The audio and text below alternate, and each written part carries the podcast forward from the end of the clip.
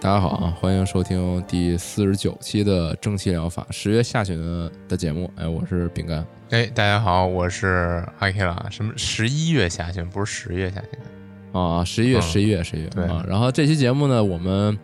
尝试了一些新的剪辑的手法。我操，这么牛逼然呢！是，然后嗯最近进修了一下，然后不知道这个这期节目听起来会不会比以往的这个效果要好一些啊？我那比较有点期待。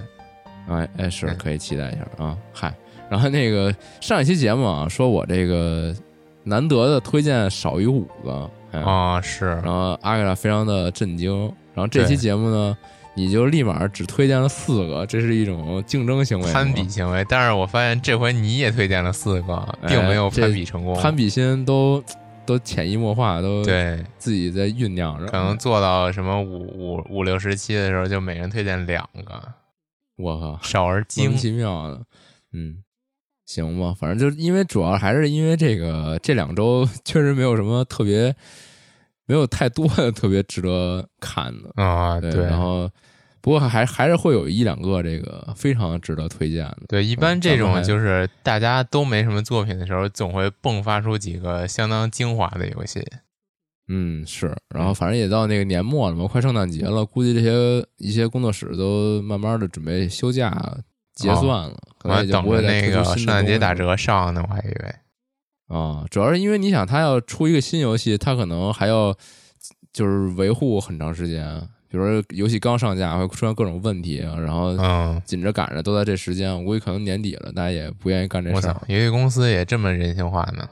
我靠，那怎么说，大家也都是人啊。嗯，行，那这个咱们还是开始今天的内容吧。行，那我就先迅猛开始了。哎，行，迅猛开始。嗯，先说第一个，这个反现实症候群伽马，哎，这是一款来自于咱们这个国人的游戏啊，貌似嗯，然后嗯这也是又是那种基于很粗糙的 RPG Maker 的作品，但是一般这种 RPG Maker 作品都往往都会出现一些神剧情啊。这座就是我推荐它的理由，也是因为貌似它的剧情非常的棒。嗯，啊，那你能讲讲这大概其这故事吗？好，先说它这个哎名字，它这个叫反现实症候群啊，它现实中确实有这么一个症候群，对，嗯就是这个众多精神学家与心理学家争论不休，人类在置换亦或是梦境的状态下，意识会不经意间与他人的意识互，嗯、这叫相互连接，哎，布乔斯，哦然后形成这个、哦嗨，意识形态的社会，这还挺神秘的。然后嗯这个这个与现实社会截然相反的主观唯心社会，就被这个心理学家称作反现实社会。我觉得这个这个这个现实中有的这个概念还挺神秘的。啊，是一就个精神上的一个理解。啊对，就是量子做梦，就是你在哦梦里边能和其他人的梦连起来，就挺神秘的。啊，然后在行我然后就再也不需要电子游戏了。你在梦里还能还能自主行动呢，应该是是再也不需要网络了呀。哦，，对，也就可能开罗尔了。对我看我看到他这个游戏介绍的时候，然后他提到了一个非常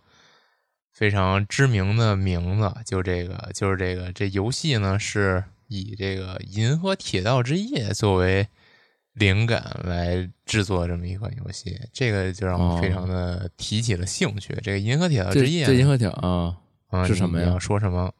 我就说这银河铁道之夜是什么呀？是来自于这个日本这个著名作家宫泽贤治的这么一个算是中短篇的小说幻想小说作品，哦，也是类似于这个反现实症候群，就是一个在这个日本二战啊还是一战我忘了时期的这么一个小男孩儿。就是大家都知道，这个这战争时期，日本国内其实也非常过得非常贫苦，把大量的嗯这个经济资源都投入到这个军事上，然后导嗯致国内其实有很多这个穷苦人啊，就是过得非常之凄惨。嗯，然后这个小男孩儿就是当时这个这么一个社会环境里的一个小孩儿，然后天天就是靠工厂打工，然后换这么一块面包、两块方糖来度日。然后有一天他就是打完工，就是不想面对这个家庭的疾苦，就自己跑到山坡上，然后看着星星睡着了。梦里呢，他就坐上这个叫做银河铁道这么一辆车，和他的这个最好的一个我朋操，友那，还挺有那个那个时代那种气息。，对对对梦里就梦见大火车，，对，就是那种蒸汽车头嘛，就是和他哦最好的一个朋友飞上了这个宇宙，坐这个列车，然后在宇宙里经历了种种非常有意思的事儿，然后就回来，然后他这梦就醒了，然后最后哦，他还能 发现醒呢，我以为他就就去了去了就上了天了呢。啊？没有，没那么惨，哦，但是呢，就是他梦里他跟他朋友去天堂玩了一趟嘛，然后回来他发现哦还现真实是上里。天堂，不是上宇宙玩了一趟就吗。是就是就差不多，就是那、嗯那行意思。然后他发现行现实里他朋友确实是死了，哦，嗯，我靠，然后其实是他朋友带他去归属地对看了看。对，就是就是去嗯行玩了一圈儿，就是反正是这种以这个很很这悲惨的大的社会背景，嗯，然后来写的这么一个是表面上是儿童文学，实则是反映这个残酷社会的哇这么一个小说。然后其实行这个小说当时这个宫泽贤治也没写完就去世了，就是这么嗨一个未完成的小说，还是挺有名儿的。就剩下的部分，你只能就是梦里跟他链接，哇然后就问他了嗯对建立这个布桥链儿。啊。是然后，然后呢？这个游戏既然都说了是基于这个小说嘛，然后它这个设定也很相似，就是这个小女孩坐上了这个银河铁道，然后和她的朋友一起在这个宇宙里边儿历险。然后我看了一下这个评论呢，它确实也是一部相当之催泪的作品，最后分为多结局，然后好像每个结局都比较感人，就是这么个设定。然后一般就是我刚才也说了，像这种 RPG Maker 的作品，它主要还是体现在它这个对于剧情的描描描画上了。嗯，嗯，如果你喜欢这类作品呢，还是相当之推荐这么一个这么一个游戏的。它这个像这种这种怎么说呢？这场景道具啊，这些小小小设定啊，做的其实还挺精细的。嗯，那就下一个吧，下一个就是下一个叫叫这个叫这个犬名东内路，这这叫啊伊努纳基同内路。叫哦《犬鸣隧道》，啊翻译过来就是。不知道大嗯家有没有就是喜欢电影的朋友，有没有最近关注那个之前拍《咒怨》那个导演，最近新拍了一个电影叫做《犬鸣村》。我靠，你怎么总是搞这个大恐怖这块？其实我你在就是弄这个之后，就我在整理的时候，嗯，我还特意把你这些都打开看一眼，我说大概是什么呀？然后吓一我觉跳。啊得这个这个页面，我就简单一开那个氛围，我就立马让我关上了，哦，那我真那你是并不能再再看这种东西了啊，。你这个这个这个游戏介绍前导做的非常不错啊，先把这个渲气氛渲染起来了啊，对，啊。先把然后我劝退了。对这个这个犬鸣村呢，如果大家了解呢，就是日本的一个真实的灵异地点。哦，嗯这其实说犬鸣村它并不是很精确，然后它真正的灵异地点就是这个犬鸣隧道。嗯，然后这个、嗯具体说一下，就是其实这犬鸣村呢，之前就是很偏僻、很偏僻的一个山村，然后里边儿也是那种不不实行火葬，然后这个人死了就埋在这个村子附近了。但是呢，就是政府当时要在那边兴建一个水坝，然后新建水坝就要泄洪嘛，泄泄洪就会威胁到这个村子的这个村民的生命，然后当时就把这些村民都先走了。但是呢，这些这些无人认领的荒墓你没法先走，我靠，给人祖坟冲了是吗？是这样。但是就是就是因为有这些很多墓地在此嘛，就导致这个啊这个地方这个灵异事件频出，尤其是这个犬鸣隧道，甚至出现了就是当当年有一部这个中巴开进去，中巴大家知道是什么吧？就是那个啊小、就一巴士，对中型大巴士巴车嘛。嗯，对，进去之后就是再也没有出来，就是人员和车辆全部神秘失踪事件。神神隐了。嗯，然后呢，然后近几年呢，就是有有著名的灵异传说，就是有人去这个犬鸣隧道探险。啊然后你说这都是现实事儿是吗？ 对啊，这是现实的事儿我操啊，啊、嗯行，然后那个进曲面隧道探险，然后本来都给封了，那隧道我当时看的就是就是就是那种大的混凝土已经给封了，但是它有那些缝隙嘛，你可以进去，我蹭靠，进这去。都不要命了。对，然后嗯就啊，是、你说这村儿都是给人家祖坟泡了什么的，这些都是真事儿是吗？是真事儿啊？我靠，太这浅明村是一真真真的地儿、真地儿。儿啊！对，然后进去之后，就是他们想找这个隧道出口，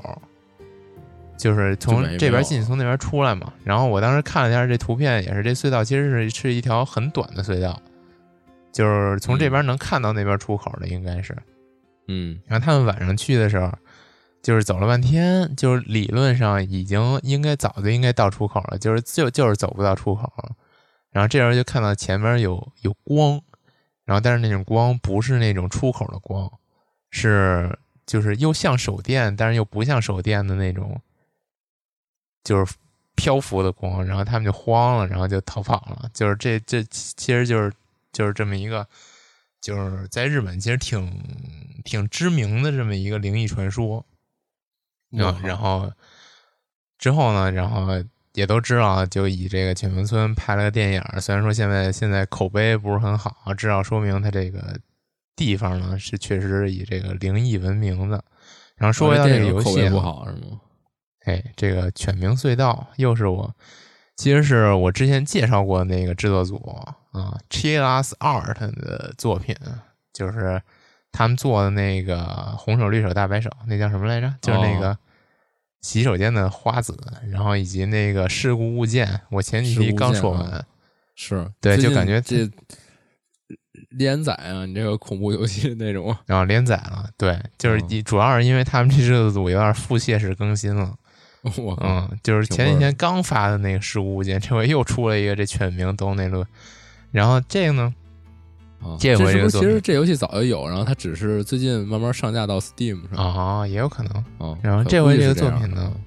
就是感觉就是之前那两部的集大成之作啊，就是哦，之前我也吐槽过他们这个画面实在是不咋地，然后但是是这回的画面我感觉我相当的认可，嗯，对，他是用这个之前也说是那种很讨巧的个人 DV 拍摄的感觉。然后，首先他这个因为是个人 DV，他这本身画质就不会追求到很高，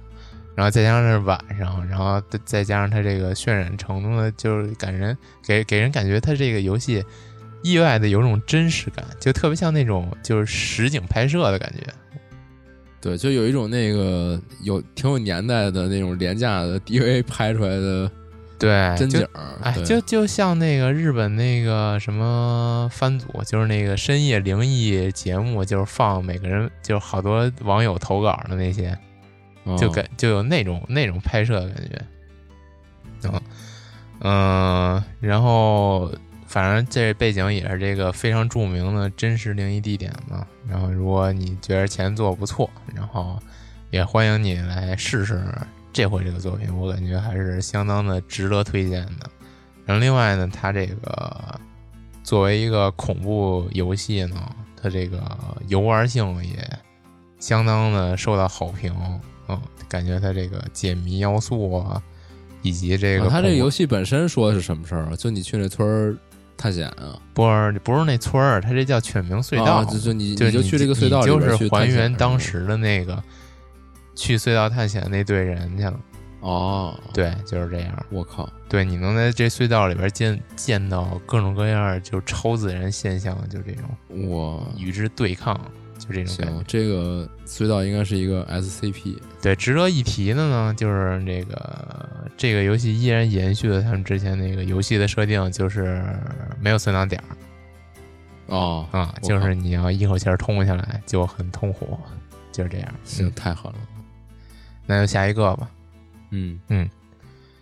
下一个就是一个比较轻松的，也不能说轻松吧，就是 比较这个，嗯、活泼一点儿的科幻作品，叫《Still 嗯 There》。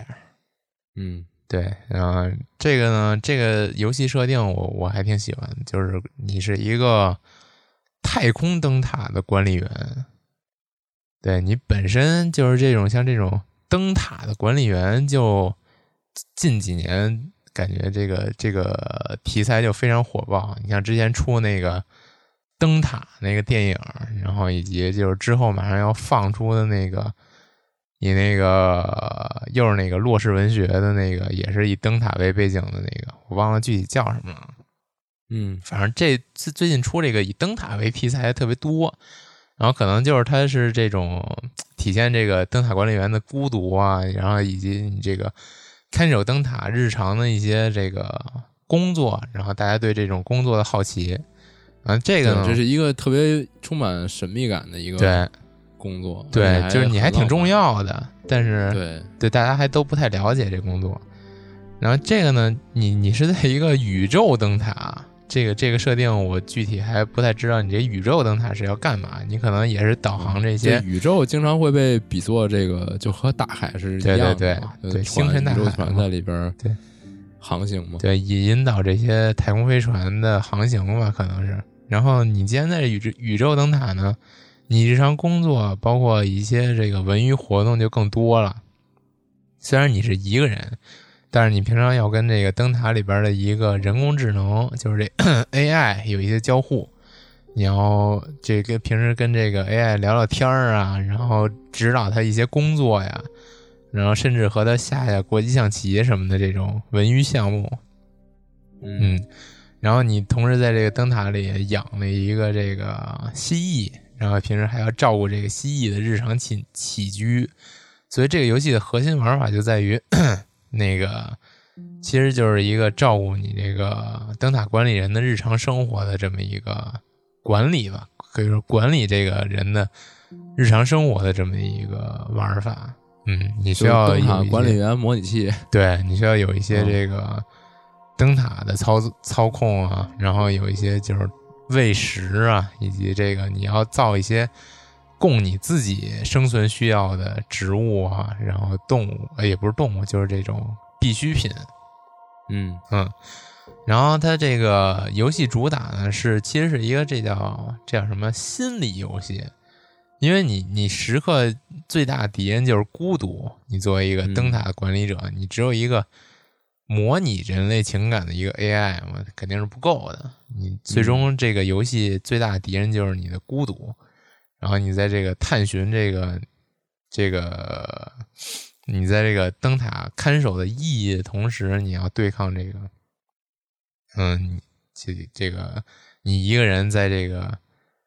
灯塔里边儿生存的这种孤孤独感嘛，嗯，啊然后最后这个游戏有各的种心理压力，对游戏的结局呢，貌似也是一个多结局，但是好像只有两个，就是一个好结局，一个坏结局，啊，就是这样。你那个好结局可能就是你发现了你这个在这儿存在的意义什么的，就是这样哦。嗯，感觉它这个，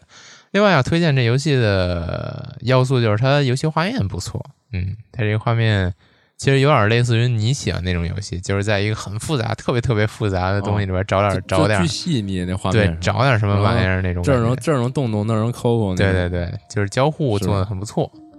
然后对现在也是特别好评，然后再加上它这个背景设定很喜很很很好，就还是相当这我感觉这个游戏还是这个月相当推荐的一个游戏。是这个工作，我觉得如果有机会能尝试一下，我非常感兴趣。就是灯塔管理员是吗？对，就是这个太空灯塔管理员，啊你就是那没灯塔管理戏员，了可能有机会能尝试，那但是一百一但百是那年就有之后点算了。嗯，嗯，行，下一个啊，想试一下自己的极限是吧？我靠，对，嗯，然后下一个这个叫《虫子昆虫预言：永恒之树苗》。嗯，这个就是它这个听 听这个名字就是，其实还挺还挺还挺卡通的。然后它这游戏也确实是那种挺卡通的画风。嗯、对，然后看它这个游戏介绍页面呢，就感觉第一印象就感觉就是那种空洞骑士的明冒险快版卡通明快版哦 RPG 番外。哦嗯，，它就是都是虫子嘛，然后它每个虫子的 这个虫舍啊也都特别空洞极是，对，长对，得就是是每那个人种都挺有根据他这个虫子种类的一个性格和能力的特点。对，挺长得就挺可爱的，然后你也看不大出来它具体是虫子的长相，就是没有那种不会惹那种昆虫恐惧者的愤怒，就是你你不会啊，不会惹愤怒的，一般都是恐惧。啊恐惧，对对对，嗯你不会因为你是昆昆虫恐惧者就厌恶玩这种游戏，就是它对，都对于是虫拟人的小胳膊小对对腿儿的那种。它对于虫子的表现不是那么拟真，就是很卡通的那种昆虫，对，但是你又能看出来它是哪种昆虫，还挺不错的。嗯然后，但是具体具具体说一下，它这刚才也说是一个这个 RPG 游戏，你就是主角主角队呢，就是三只虫子，这三只虫子呢各有技能，比如说你能冰冻敌人，然后你能加速什么的，就是就是它这里边儿就是冰对草还有属性克制这么一设定，还挺有意思的。啊，是吗？嗯，对。然后就是，比如说你把敌人冰冻了，然后敌人就是一定时间行动缓慢啊，然后就加个 buff 嘛，这种，嗯，然后这个 游戏画面呢是那种所有角色都是这种纸片儿，纸片儿的感觉，嗯，然后但是对，背景又有呢一种这种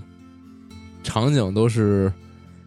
平面的，然后但是整个空间是三维的。这对种然后就是这种纸片儿风格马里奥那种，啊，对，对，就完全就是纸片儿马里奥，是嗯，然后系统也是制片马里奥，只不过它就是多加了一些像什么，刚才也说啊，属性克制啊，然后它是三个三个虫子互相帮助啊，就是这种三位一体的感觉呀、然后还、啊，对，就说到这个三位一体，你能在这个游戏里边切换你所操控的虫子，对，就是合理利用他每个人的优势来通关。对，包括它这个跟场景之间的一些互动啊，还有一对些解谜，这些东西都是跟着它那个不同角色的特点对，有不一样的这个应用。对，然后那个它这整体故事的发展就是那种比较传统的，就是这昆虫王国有个宝藏，然后你们三个去找到宝藏，拯救昆虫王国这么一个整体的故事线。嗯，然后，但是值得一提的是，它这游戏没有中文。说实在的，我觉得这种游戏有没有中文也无大所谓。嗯，是就是玩儿个就这种主打这种 RPG，就是游玩性的游戏，好像它对于剧情并不是特别的重视。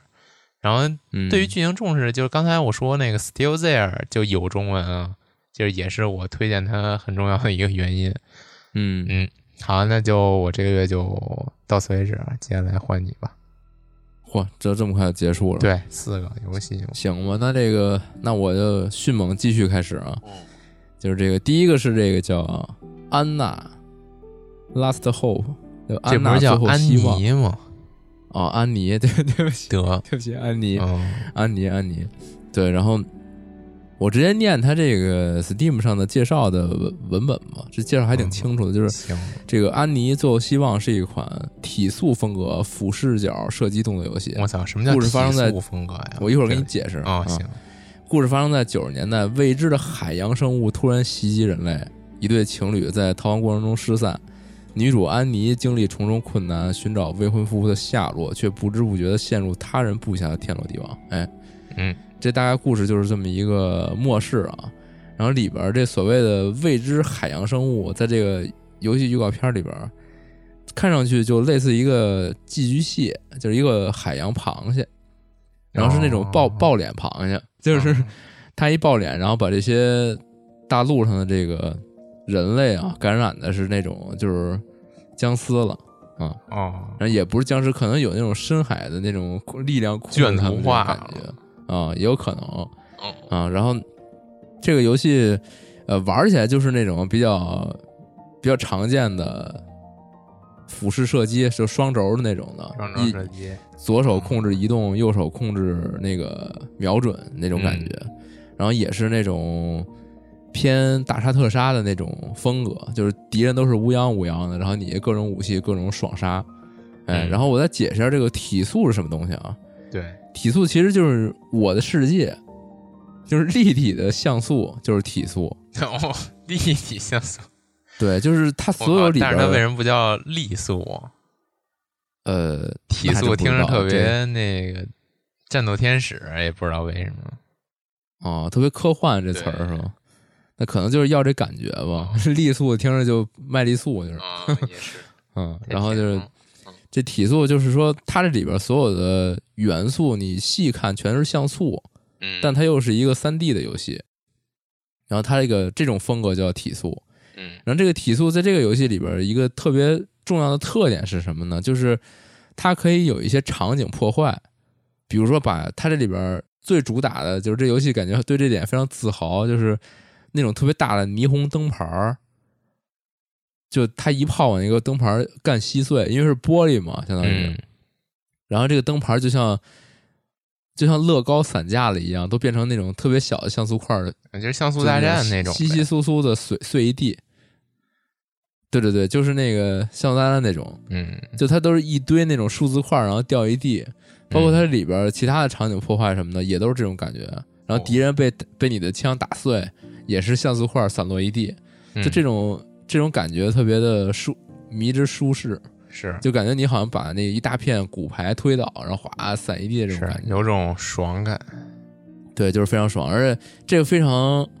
神奇的是，这这好像是还是一个国内团队做的，难得这有有什 么人神奇的做呀？一个不是这种风格，然后做的质量还非常高，我觉得哦嗯还还是还是比较难得的。而且这个之前完全没有听说过这东西，突然间就冒出来了。哦嗯，看来出道还挺有作那个。对，然后也可能是我这个孤陋寡闻啊，哦，就总觉得好像还还挺还挺还挺深沉的。呱唧抛出来一个非常不错的作品。是啊，主要还还不还不贵，就三十四块钱。嗯嗯，最近最近看到难得几个就是稍微还行的游戏，都莫名的飙到了七八十块钱这种这种价位，感觉哦稍微就要比这个心理预期要高了一些。嗯，等圣诞打折呗。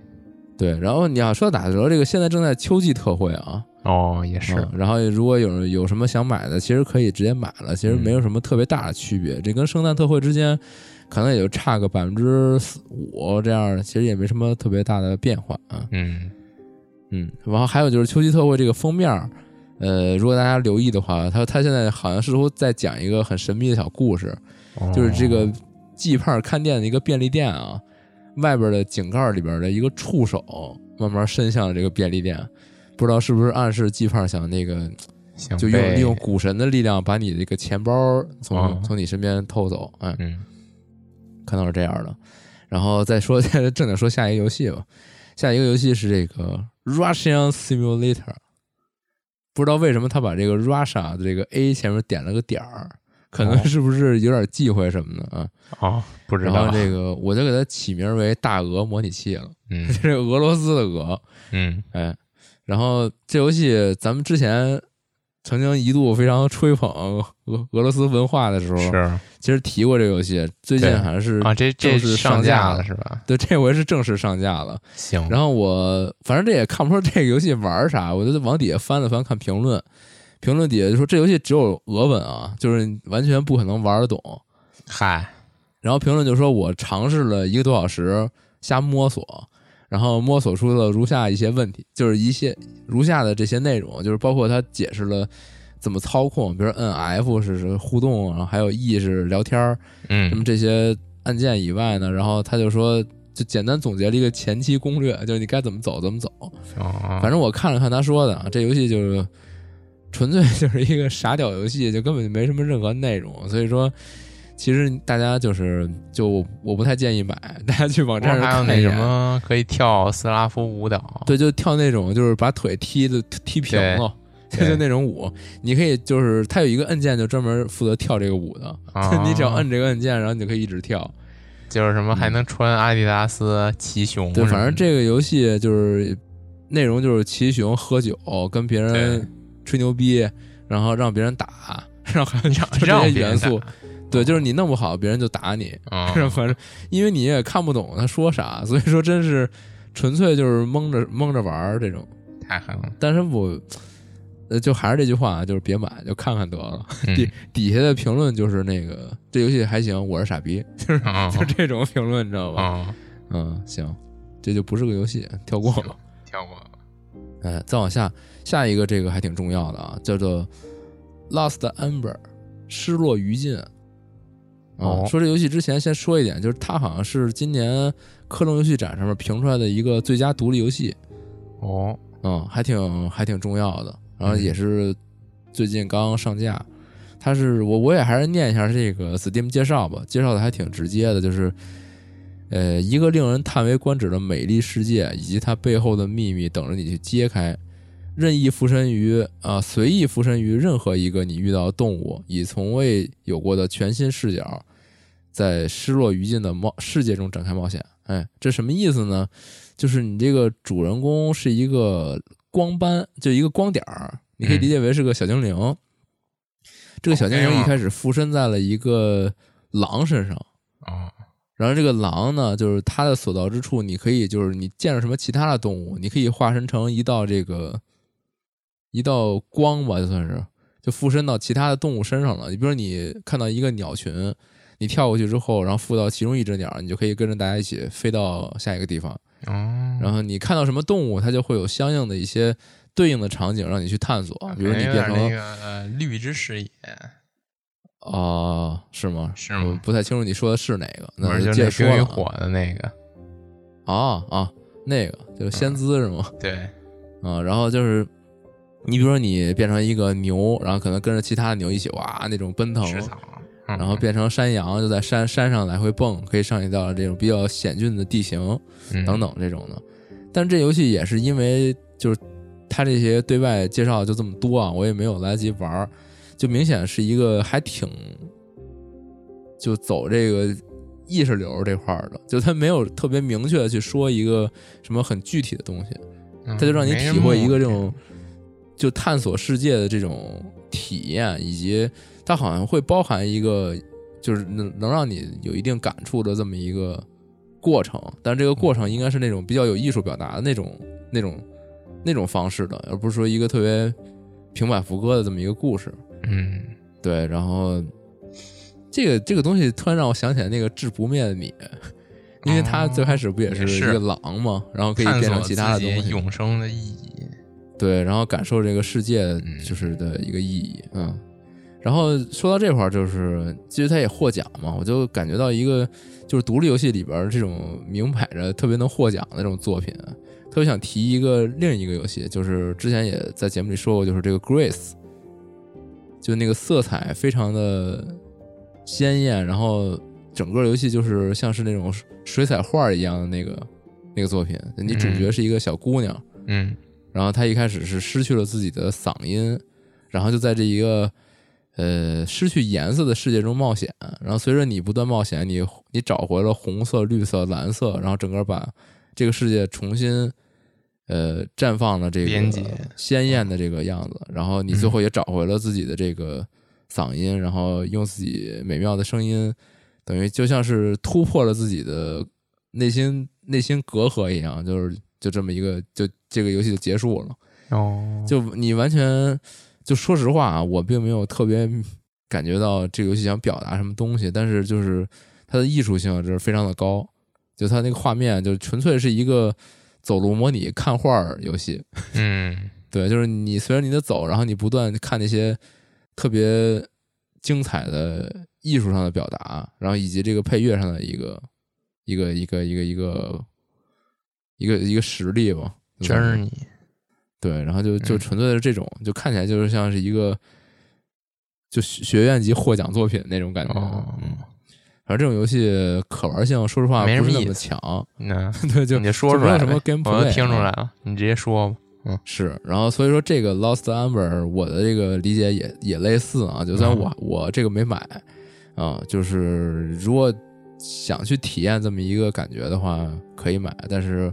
感觉应该还是艺术性重于游戏性的感觉。嗯行，然后再下一个，下一个是这个，这个也是最近挺重要一个作品，叫做 Black Future。88哦，黑色未来这88，看着特别赛博呀，啊，对啊，这是一个哦赛博嘛，他们哦最近也是各种跟这个国内宣发做有合作嘛，非常重视中国市场。哦，这样，然后，完我也念一下他这个介绍啊，就是这个在赛博世界观下的一个平行宇宙啊，全世界在核灾难中风雨飘摇，而在这场核灾难的，而这场核灾难的始作俑者就是高塔的建筑师邓肯，他在一九八八年的夏天投下了第一颗核弹。到十二月时，灾难引发连绵不绝的雨水，导致日月遮蔽，暗淡无光。哎，进入了一个就是核核核灾难之后的一个，嗯，就算是吧，就是一个末日之景。哎，纵使躲过了最初的核爆袭击，剩余的幸存者也难免接踵接踵而至的，啊，也难逃接踵而至的泛滥灾害、洪灾。之后的时代不再有月份、星期，一切生命存活的时间均以分钟来计。我操，此后，人们美好的年华永远停留在了一九八八年。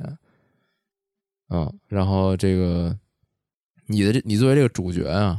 你的这个目标呢，就是攻破这不是高塔的建筑师嘛？就幕后大嗯 boss 就是在这个高塔之顶，哦，你的目标就是突破这个高塔的这个各种陷阱、怪物的一个阻截啊，然后最后就寻找人类的希望，就这这么一种感觉。然后这个游戏，你刚不也说赛博嘛？嗯它就设计的是一个呃主题是一个赛博朋克的这种风格啊，然后你的呃玩法上呢就是一个非常轻快的横版平台跳跃射击，哦平就平台动作吧，就算是，因为它嗯里边也有大量的近战武器哦哦啊、然后你可以类比这个《死亡细胞》哦啊、就是那种超快节奏，然后画面炫彩的这么一个动作游戏，嗯。然后它这里边有一个设定非常的狠啊，首先它是一个那种 roguelite，就是轻度 rogue，哦，你会不断的重复，不断地尝试，嗯嗯，然后你随随着你一次一次的这个尝试增多，你的这个角色能力会变强，嗯嗯，然后但是呢，它里边有一个设计，就是说你反正就进入这个塔，你开始冲层，就想要达到顶层，这个过程最多只有十八分钟，哦，就刚才说的什么以时分钟计啊时、以分钟来计生，命，就是你十八分钟之后你就心脏麻痹而死了，我靠，你就心脏爆爆爆碎啊，然后你每次就是，也就是说你这游戏你不得不让你玩的特别行云流水，是就你说你跟这儿磨叽，然后刷一刷刷一刷怪什么的那都不行，是你最后的 build 肯定是趋向于高效躲避之中，还能够把大家都砍死的这种感觉。哦嗯所以这是这个游戏在培养你，让你变得越来越快，然后越来越熟练。嗯哎，然后这游戏还有一个设计，好像说就是你你的这个打入一些道道具，你如果没用它的话，这个塔是一个动态变化的这么一个建筑，它会把你这些道具都拿走，就是然后自我学习之后变得更强。我靠，对，哦就是你你的这个套路啊，会影响这个游戏的，就是 rogue roguelike 的这部分的一个设计。嗯嗯，反正就是最终结果肯定也就是登到塔顶儿嘛。至于这个嗯这个这个建筑师是咋回事儿，这个故事具体是怎么样，还是就是大家自己玩儿。自己探索，对，然后这特别有意思一点，就是之前那个呃，在宣发的那个放那个主创宣发宣传视频的时候，他那个呃制作人在那块儿讲讲这个游戏怎么怎么样，怎么怎么样。 这个制作人长得特别像洛夫克拉夫特，我操哦，我靠，就那个面无表情，然后大长脸，然后啊，嗯脸戴倍一儿眼镜白，儿，呃也没戴眼镜儿，嗯就那个那特经典那个啊，洛洛夫克拉夫特那个肖像没眼镜儿，啊消就是瘦那的种。啊 那个，也不是消瘦吧，就是那个嗯脸跟一个小椭圆一样，啊， 特别那样，反正就巨像，反正感觉特别，然后也没什么表情，说话也嗯是那个，呃，比面部表情非常的平静，还不是僵硬，就嗯，就我靠挺逗的。嗯，嗯像这个是本月我呃本半个月应该是比较重要的一个作品了。嗯接下来一个，接下来一个，这个可能算是一个大体量的作品，所以说，呃，秉着咱们之前说不聊这个大体量作品的一个原则啊，我只简单说一句，嗯，嗯叫做这个 “This land is my land” 啊、哎呦，这我也看见了，你也看了吗？就是这，就是因为这这片土地是我的家这种感觉吧。哦，这是讲什么呢？对，这是讲这个，它那首先它是一个这个开放世界的这种偏潜行的动作游戏啊、你可以理解为有点《刺客信条》那个意思。啊，这我当时嗯然后看着有它点那个，就是动物都是机器，那叫什么？地平线啊，地平线啊，嗯就反正这都是一样嘛，就是是开放世界动作冒险嘛，是，嗯，然后就是他你也讲用他弓什么的嘛。啊，对，他主要讲为什么你说用工啊，就他讲的其实是这个美国土地开荒时期这个本土人啊、本土这个入侵者吧印，第安人相当于和这个印第安人之间的这个冲突的故事。嗯，你的这个角色，你是作为印第安这一方，哦，然后你就要用这种非常的有传统特色吧，就算是 啊，什么印第安战斧，然后弓箭，然后什么这些东西，来去对抗呃殖民入侵者的这个火器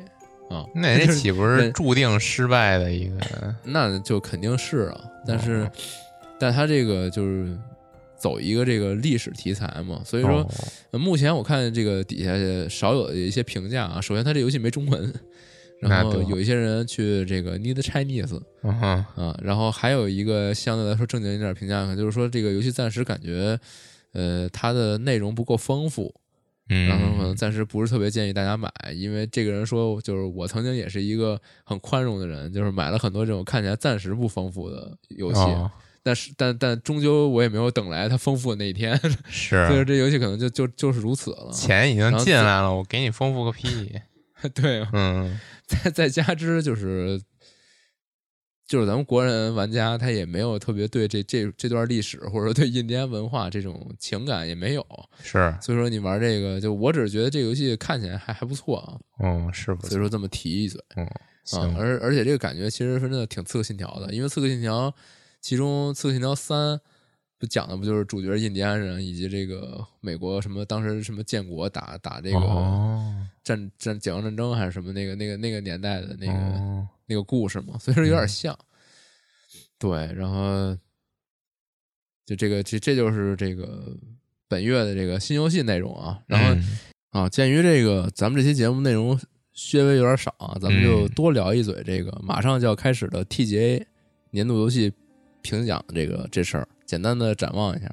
哦，这我哎都没关注呢，我靠，对，没关注，你可以现在看嘛，反正啊行就都都我都放在了这行个文档里边儿，哎。然后就是首先咱们就盲猜环节吧，就是嗯这个年度游戏，今年年度游戏提名的有这个 Control，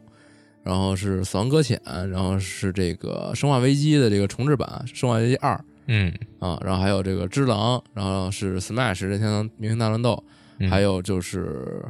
天外就是这世个界天外世界，哎嗯，Control 是那特 SCP 那个吧？对对对，就走哦这个新怪谈的那个、嗯，是，对，然后就我觉得啊，我觉得首先我觉得这个《死亡搁浅》虽然说这个势头正猛啊，但我觉得它嗯不会走这个年度游戏这个、没太有这戏嗯个，这个路线，对，因为。首先，它目前的这个评价是两方都非常的极端啊，就是不觉得不喜欢玩的确实不喜欢玩，然后觉得厉害的就牛逼疯了啊。啊它这游戏太小众了，也不是小众吧，我觉得他就是里，就是他这个能接受的这和不能接受的对啊两极分化过于严重。接受人不多啊，啊啊，但是也还行吧，就是、嗯肯就定它不是它没有这所有个就那种大众玩家都能接受的，对我觉得就是有一点就是他没有一个中不溜儿的人群，对，就觉得还行，我就凑合玩儿了，没有这种人群。对，要么就是我能哇，我能玩儿，我接受，然后这游戏太棒了；嗯，要么就是我不玩儿，我接受，这就是垃圾，对就玩不这下种去感觉。所以说，我觉得这种作品偏实验性，它嗯应该还是走不了这个年度游戏这一块儿。是，啊，我觉得可能，呃，再加上这个也是之前比较比较沉迷的这个《只狼》，嗯，这《只狼》我觉得说实话也有点这个，就是会有一批人不太能理解这游戏理念的这么一个这么一个是人群，啊是，所以我我个人觉得啊，可能就是从这个《生化危机》和《任天堂大乱斗》两个里边出了。哦，那你就大乱斗呗，对我我我就也不说说是谁吧，反正就这嗯种感觉，就是因为《生化危机》这次确实是非常令人震惊的一代作品，因为之前好像并没有，就是因为总是说卡普空炒冷饭炒冷饭，然后但没想到这次这个冷饭炒的如此 具有划时代意义， 就一啊下给这个就是那么经典的一个作品，然后给它重置成这么高质量水我平，操，难以嗯这个想象你还能玩《生化危机》啊，我没玩啊，哦就是、但是这个东西，就你这耳耳濡目染，你哦能明白它这个价值，对吧？是，对。我记得虽然说这去言论有点年还儿是极前端但年是其是实那还可以个嗯年度游戏是《守望先锋》来着，是吧？对，所以说这个年度游戏其实是还是还是一个大家接受程度的一个问题，我觉得就是大家全所有人都说好，估计也就差不多了。嗯那这么来看的话，因为那大乱斗好因像为还 TGA 确实是有点可能。 TGA 本来它就不是那，就是现在越来越商业化嘛，是就是而且它这个总有一种感觉，就是大家都沾点儿，然后大家都觉得这个棒，然后也就也就是它的这种感觉。嗯，然后你说大乱斗的话，其实这一座虽然说咱们国内玩大乱斗的人不是很多，也没有这个文化啊，但是说实在，这一话确实，呃，这一话还行， 就这一部新作品啊，在 NS 发售这个新作品啊、确实是还是非常有意义的，因为。呃，就据我所知，他们上一代作品就是 VU 3DS 这部作品，啊它的这个受众面儿其实是，就它在开发的过程当中，它会有一定面向新手的考虑，所以一些那种传统老玩家他是不接受这一代的，就他很多呃，就是一些改动设定，因为它是格斗游戏嘛，竞技性很强，就它这些改动其实就是一定程度上削弱了它这个高高效的竞技性、嗯，高强度的这种对抗性，所以说有好多老玩家都选择就回去玩那老版本，就不满足于这个、那个 VU 时代的这个版本。但这次这个出了以后，就确实是一个就终极全家桶，他把所有历代 s- 出现过的角色全都搬上来了，而且随着这 DLC 更新，还在不断进入新的 IP 的角色。嗯，嗯，而且这个包括它的战斗啊，还有这个各方面服务啊，都达到了一个系列的巅峰吧，算是。哦嗯然后而且这个制作人这个樱井也是总是在说这个，就这是最后一步啊，最后一步什么的。所以说这一次这个确实，嗯，在这个欧美玩家或者日本玩家这个口碑里面，这是非常高的。嗯，所以说，我觉得这可能就是这两座之间的一个对。然后反正我是虽然知道他这个这个玩家以及这个圈子可能就是那么多啊，但是我还是执着地选择只狼。啊，只有选择只狼是吗？对，居然嗯也还对嗯可以吧，我觉得《只狼》也是算是一个今年非常重要的一部作对品。他虽然有点实验性质，但是我我觉得他相当的成功。嗯嗯，其其实他我我感觉他跟《死亡搁浅》虽然都是有点实实验性质，但是他比《死亡搁浅》成功一点儿。嗯对，嗯，而且他算也就这个算是比较扎实的去实现了一个开创一种新的交互模式，，对，就这种这种高快速的这种动作对抗性的这种对这种玩法啊，对，要比这个。死亡搁浅所表达的那种 开创一种新模式要更是踏要更但是扎实，对，稳他重一点死亡啊搁浅，他说就是可能有点吹过了。虽然我很喜欢死亡搁浅啊，但是嗯就是、其实还是觉得有点是吹过了。这个嗯这个的内容，回头有机嗯会对放到时候在再死说亡吧搁浅专题中去聊吧。嗯，然后下再往下就是这个最佳动作游戏。呃，动作游戏这个欧美这个动作游戏每次分类都是包含了这个射击游戏啊，哦，就它这里边有什么？一个是这个 Apex 英雄啊，然后是这个白金的那个，啊白金的这个新作，哦但是突然间忘了叫什么，我我也忘了，就然后然后还 NS 上的那个。啊对，然后好像好像叫什么呃异界锁链是吧？嗯哦，对吧对对对对，嗯，对，然后是这个新的 COD，哎，然后还有这个鬼泣五，然后是战争机器五，以及这个地铁逃离、我操，那肯这定个鬼泣五吧？ Action Game。对，但是这个，但现在很多是呼声是这个异界锁链，啊，对，哦，因为说这个好像这个。好像《鬼泣五》给大家就是一个，虽然说是很老实在说真香，但是它好像已经达不到就是哦，当年那个就那种四大那种给人带嗯来的冲击感了、啊，这这我也我也不是很确定啊，没什么突因为破确了，实不太搞这个动作游戏，但是我听到是吗啊一个比较有意思的声音，就是说会不会是这个《异界锁链》，哦因为这个不也是这个真香程度要更高的一部作品吗？就是这个、哦好像是，但玩是起我来也巨没好玩玩过这个。对，反正哦这这个就是确实就往后推吧啊，行，再往下一个来就是这个 action adventure，就是动作冒险，这更偏向动作了啊。哦，有这个啊，这这也没偏向动作，这其实就加入角角色扮演元素的那个 ARPG 动作呗和枪枪枪。对，对，包括这个无主，枪现在枪无枪主是什么玩意儿吗？就是枪嘛，打枪游戏，那不新的哦突无突主，突然后是这个 Control，哦还有《死亡搁浅》，然后还有这个这个这个这个这个《生化危机》的重置版《嗯只狼》，还有这个织梦岛，啊，对《织梦岛》啊，嗯这个其实我觉得就更更应该踏实的是《生化危机》了吧？啊，哦，嗯为什么呀？对，因为它算是这个分类里边的，因为因为刚才不是说嘛，就是可能年度游戏都会出在《生化危机》和《大乱斗》两个之间了，哦所以说它这个成成功程度肯定要在它这个小的细分类里边要更高一些，因为嗯，这个欧美屏这个动作游戏，其实射击类游戏好像占比要比那个就纯动作冒冒险那种要高一些，就哦也因为是，这几年好像都是评出来的都是射击游戏为主，嗯。就是并不是特别偏重于动作。那我有点好奇，竟然没有那新星战吗？新星战是啥玩意儿就那个刚上的那个星战呀？啊？星战啊，那那星战都被都被喷的相当不行了啊，你这是吗？不是说对不就是错它吗？之前就他的一些动作的逻辑上面就过于肤浅了。哦，就是虽然说看起来好像是这个走之狼这块这种剑戟的这种感觉，因为是光剑嘛，嗯，但实际上很多东西都是浮于表面，就没有能够哦成为一个特别、这样，呃完整的一个体系。嗯，嗯，对，所以说这个星战就 GG 了。然后再往下，这这个其实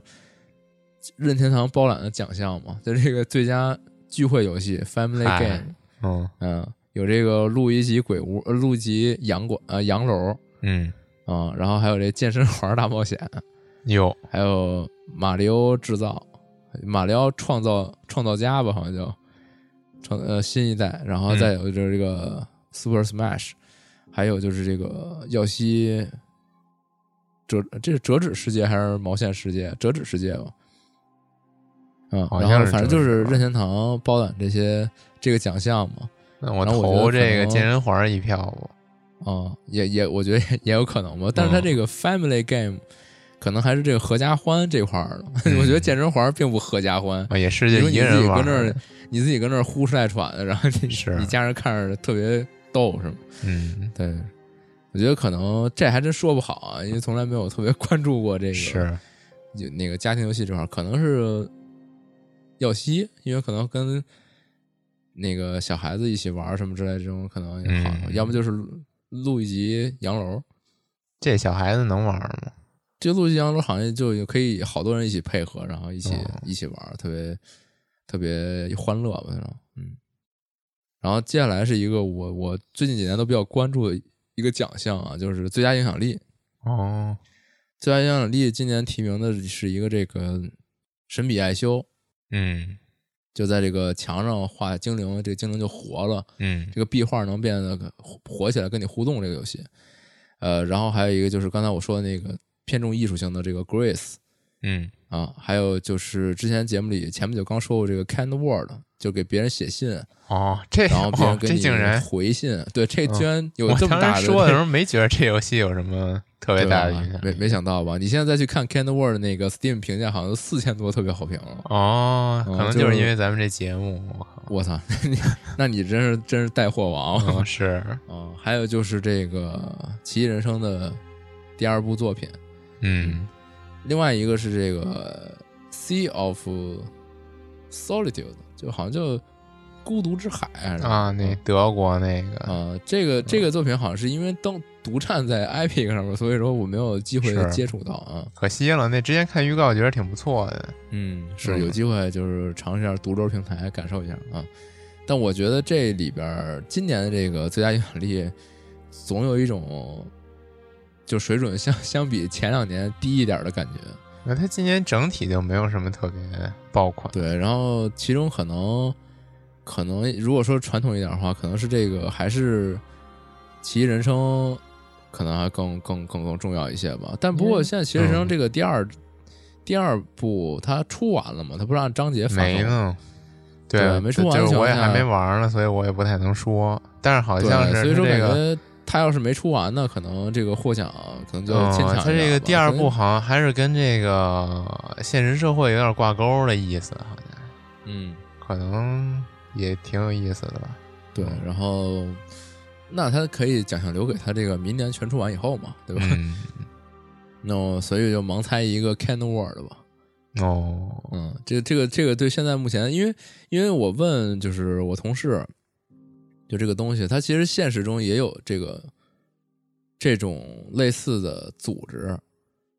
就你们嗯互相投递那个明信片儿，然后在明信片儿写上一些比较温馨的鸡话汤语，哦，对，然后彼此之间鼓励，就有有这种有这种交互社交模式，其实我觉得他这有点就是那种，就是把这个网络往好的方向带了的感觉。对，要不现在这个网络社社交也太那什么了，太糟对粕了。就是就上来就直接就是就就就是来来狠的，对，嗯，所以说就比较有可能，有可能。嗯，然后再接下来啊，接下来是这个最佳 RPG。哟，嗯，第一个是这个《极乐 DISCO》，之前也是说过的，嗯就是特别特别难得的这种的老式 RPG 是欧美风格啊、然后再来就是这个 FF 十四的五点零吧，哦这个这五点零还是几点零？就是新更新的这个版本，不知道我也不大家不都是玩吹爆吗？嗯，然后还有这个《王国之心三》，嗯，然后以及《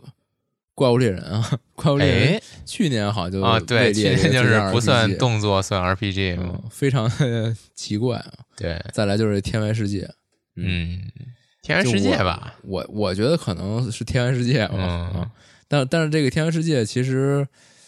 可能就是迎合了这些老炮儿用户的对这游戏的一个追求吧。嗯，至于它能不能拔到这么高的一个位置，说让它得一个 TGA 年度的这种角色扮演游戏奖，这还说不准。我这 TJ 评奖一直都挺欧美的片，嗯，对，所以所以说，觉得这个可能颁给 FF 十四和《王国之心》的这个可能性稍微稍微低一点、啊。嗯是是，然后再下来是这个最佳独立游戏 （Indie Game）。嗯，然后这几个感觉还呃有一个不太熟，第第一个是这个《爸爸 Is You》，咱们在这个、哦嗯咱们的这个已已是经不知逝去多久的直播间里边儿，宁总播过这个这个脑洞无限的这个游戏。哦宁总还在咱们直播间播过呢。对对对，他那天嗯上班没事儿，然后我就说你把这直播间开开，然后你播播一会儿。对啊，据说这好像挺，我还上吐槽了难的哦是吧？对，就特别难啊、就纯粹是一个开脑洞的一个、一个过程。嗯，对他应该没有打完，后边他好像实在过不去了。哦，嗯，然后再来就是这个极乐 disco 啊，刚才也已经说过了。嗯，嗯，然后第三个是这个卡塔 zero，武士刀零，武士刀零，哦嗯，嗯这是一个这种横版的快速这节目斩里也斩说街过嗯哦过关的。对，这个这个我也玩了啊，非常的惊人。他的那个故事没讲完，他最后结束的稍微有点仓促啊，跟你说，呃，那意思就是游戏还没做完，未来还会发售更多内容啊、那但是他这个整个这个故事其实也算是讲的比较透彻了，哦前后的这种叙事的片段叙事这种手法，就是还是比较高明的。嗯然后再来是一这个 Outer Wild，这个这说实话我没太关注这个，好像是一个外星冒探险的，类似有点那无人深空那那意思的一个作品。哦就你你是那种小宇航员，然后在呃就就其他的那个星球世界里边去冒险。嗯还有就是这个这这真的真正的这个大鹅模拟器，哦嗯，哎这好个大鹅哦欺负人类，嗯，也是因为它这个独占 Epic，所以嗯其实我也没有真正去体验一下。对，然后我个人觉得啊，如果你按这个独立精神这块儿来算，就是八百 ACU 可能算是最最具独创性的一个，是很符合独立游戏这种概念的作品。是对，然后其他的话，其他的话，其实感觉就都一般，就是能够有那么一个抓人的点，但是它，但是它就是不是那么的 indie 吧，算是。嗯是，不知道你有没有什么感感受？你可能都我没觉玩得这嗯独些立游戏感觉每年都是各有各的好，然后是你也不因知为道独立游戏从哪它儿这种评 性质在这儿嘛，它只能着重于其中一点发光发对亮，它没法做的是很全面。嗯，今年这个独立游戏好像确实是没有我特别喜欢的。嗯，感觉你今年玩的东西也不是很多了，对，太忙了生活。对，最后来说一个，就是这个最佳艺术指导，哦，哎，是这个有这个 Control、死亡搁浅、Grace，还有是这个 Sayonara，呃呃，是是这是什么东西？什么呀？你说中文吧。就这个呃，Sayonara 是吗？啊啊，C ，Sayonara Wild Hearts， 哦，我都没听啊对过，不这什么游戏啊？ 我也我也没有听过这个。哦，是啊，是那个安娜普拉发的，那可能还是也是一个挺注重艺术表达的一个作品吧。哦然后还有一个就是《只狼》，还有一个《梦见岛》。哎，我觉得可能因为我不知道那个塞翁纳拉那是个什么东西啊，我觉得可能就是出这个奖应该能够出自前四部吧，就是《Control》、《死亡搁浅》、《Grace》，还有就是刚才那个安娜普拉发行的那个作品。但是我觉得不是《死亡搁浅》就是《只狼》啊。啊，对，我觉得《死亡搁浅》可能可能比较稳了，我觉得嗯我觉得没什么能够能够能够顶把这项给顶掉了，包括什么是你主包要括《咱死们亡搁没有浅去说》，的你什么这个最年度佳游戏估计是没戏了，但是这个最佳艺术指导肯定是他的了， 就对，而且还有包括咱们没有就是直接说的那个什么什么最佳指导演啊什么的，最佳、哦最佳指导奖什么的，嗯，这些这些我估计估计这种就是就是这种表达类的奖项，我觉得估计都都都得归他了。嗯嗯，是之前不有一个之他们工工作室不是刚离职了一位关键人物吗？嗯啊，是一说是这个小岛的左右手，然后他们就就搞笑说那个那哥们儿忘叫啥我没记住啊，就是说他问他说这个监那个监督，咱们这个下一步游戏是不是可以开始筹办筹划一下了？然后小岛跟他说说那个呃下一步其实是一个电影儿，不是游戏， 哦，然那后我他就离职吧。了。 嗯所以说这个感觉，呃，死亡搁浅今年在 TJ 上的表现可能会比较微妙啊，拿的奖项说不定和咱们、和咱们预期都不太一样。是，行，反正这个马上就要开始 TJ 了啊，TJ 看看着，说实话还是挺精彩的， 虽然说它中间可能会插播各种奇奇怪怪的广告，然后也会给你一种赶时间、突突突、赶紧蹭蹭蹭的感觉，嗯甚至甚至去年 TGA 有一些有些奖都现场都没说，是后来这个在线公布的，就是时间不够了。对，但是也希望他这个每年办的越来越有价值吧，别到最后沦为一个谁花钱谁声量大就就是谁的这么一个状态。嗯嗯，然后整个这个 TGA 跟下来，你就时刻看啊，其实还挺还挺激动的，就是你喜欢的这个游戏夸夸获奖什么的，对，然后也预祝这个《死亡搁浅》可以多多拿一些奖项嘛，真那是。今真是年你非常还的参与直播吗？啊？我我啊，我就没有参与过这个的哦啊，我啊，这样我我也记不记得不是很清楚了。然后最嗯最后这个说一个除了《死亡搁浅》以外的个人年度游戏吗？